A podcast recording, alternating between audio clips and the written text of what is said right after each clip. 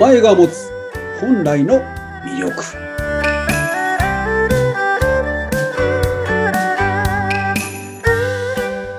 はい、今日もスタートしました。名前が持つ本来の魅力。お相手をさせていただくのはフリーアナウンサーの宇田美久代です。そして先生はこちらの方です。どうぞ。いう安心でございますどうぞよろしくお願いいたしますはい、竜先生、今日もよろしくお願いします。はい社名、生命承認マイスターの竜先生です。前回もその、ね、お名前の画数、解明することによって、こう、二つがせめぎ合ったりするよっていう話もちょっと聞いたんですけど、やっぱり私たちって、名前ってみんな持ってるものでしょ？はい、で、その生命判断とかでいくつもこう数字が出てくるんですよ。うんうんでこれはいいけど、ここは、うん、とかね、いろいろね、あの、あったりするんですけど、この名前の画数によって与える影響みたいな話、具体的にちょっと聞いてみたいなと思いました。ああなるほどうんだとすると、まず31だとかすごくわかりやすいかなと思うんですけども31画。昨日のお話をしてみた方が具体例としてわかりやすいかなと思うんですね。はい。そそうそう、31っていう数がどういう数なのかというと、これ5行って聞いたことあります？5行ですね。はい。目下ど5こにに行く。はい。あの、木、火、土、金、水っていう風な。5つのそういう元素からなるよっていう風なことが言われてるんですけども、そこから31っていう数を照らし合わせてみると、どう何が見えてくるかというと、太陽の光を浴びた大木っていう意味が出てくるんですね。へえ、素敵。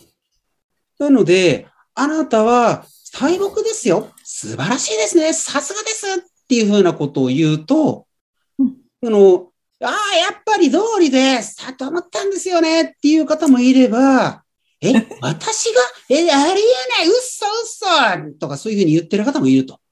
はい、これがどういう違いがあるんでしょうかねっていう話なんですけども、はい。はい。太陽の光を浴びて育った大木なので、大木に育つために何が必要なのか。養分なしに大木になることはありえないんですよ。おー。なるほど。はい。だとすると、養分ちゃんと吸ってるっていうふうなことがポイントになるかなっていうふうな。養分ちゃんと吸ってる？あるけど吸ってないかもしれないねみたいな感じかなで。すよね。うん。はい養分ってみんなあるんですかねはい。みんなある。養分が何なのかが自覚できたとき、そら変わりますよね。養に。分を吸えばいいんだっていうことがわかるわけですからね。うんうんうん。養分ってなんだろう？はい。養分っていうのは、誰の、どういうお世話になってきたのかなんですよ。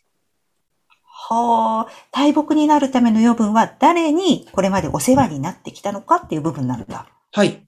そっか。これ、影響を受けていない方っていないので、誰かの影響を受けて今のご本人があるんですね。そうです。勝手に大人にはなれませんからね。はい。いやー、なんか、どうなんですかね。みんなそれ、普段考えてるのかな私も考えてるのかな ちょっと。どうでしょう。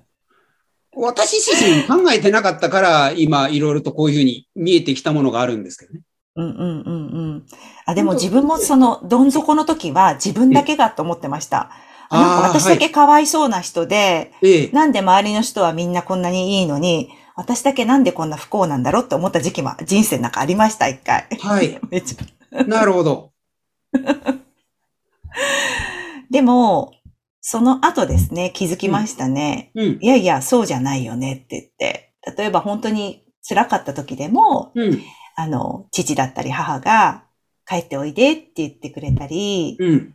ね、実家に帰ればお家もあるし、まあ今もお家ありますけど、ご飯用意してくれたりとか、はい。うんうんもう亡くなってしまった祖母が、ね、あの、いつも温かい顔でこう出迎えてくれたりとかっていうことがやっぱりたくさんあり、周りにも振り返れば、この今住んでる静岡なんですけど、友人だってたくさん声かけてくれたり、おかずを持ってきてくれたり、いろいろしてましたよね。いいねありがたいですね。はい。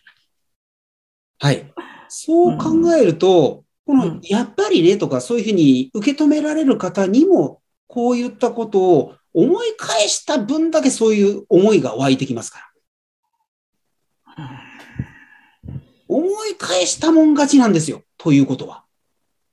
そっか。なかなか普段の生活では、もう多分みんなパタパタして気づくっていうか感じることもないかもしれないですね。だからこういったその31っていう数を持ってる方はなおさらそうなんですけど、じゃあ持ってないからダメなのかっていうわけじゃないじゃないですか。うん。この生きとし生きるものすべてがお世話にならずに生きてこれない方ってまず、ね、っていうか、すべての皆さんを誰かのお世話になってるんですよ。そうです、そうです。ということは、じゃあそこに思いを馳せたとき湧いてくるもの何？感謝が湧いてこないわけないじゃないですか。それが養分？はい。だから、シンプルに結論を言うなら31角っていう数は感謝の体現化です。感謝の体現化。はい。はい、体で表して化けるっていうふうな字を書くんですけども、うん、感謝を体現化できるあなたになりませんかっていうふうなことを31っていう数を持っている方には主張させていただいてます。うん、すごい。今のご本人が全然そんなことはほど遠いような状態だったとしても、そういう素養を持っているということは、その可能性になる方が、そういう大木になるような逸材なので、全然そういった才能を発揮できちゃうよっていうことなんですよね。うん。そしたら、それを言われた方は31画の方、そうだ、私の中にも感謝する気持ちがあったわねって気づいて、それを実践していくっていうことですね。はい。で、さっき言った通り31っていう数を持ってない方だったとしても、やっぱりこういう感知感って持った方がいいじゃないですか。それはそうです。はい。だから、やっぱりそういうふうに考えた方が良くないっていうふうなことはやっぱり言ってますけどね。うん、そうですね。ねなんか当たり前ってないんですけどね。はい。ついなんか自分ばっかりとかね。うんこんなに頑張ってるのにとかね。そこでなんかこう止まっちゃったらもう進化しないですもんね、人はね。はい。うん。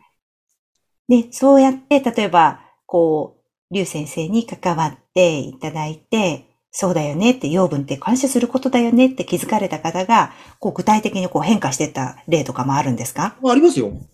うん。例えば。やっぱり感謝が大事だっていうことに改めて気づかれて、もう涙を流して感動して帰られたんですよ、その方。うんうん、やっぱもう変わりましたよね、人生そのものが。あの、もともと私、施術をやってたんですね。整体師だったんですよ。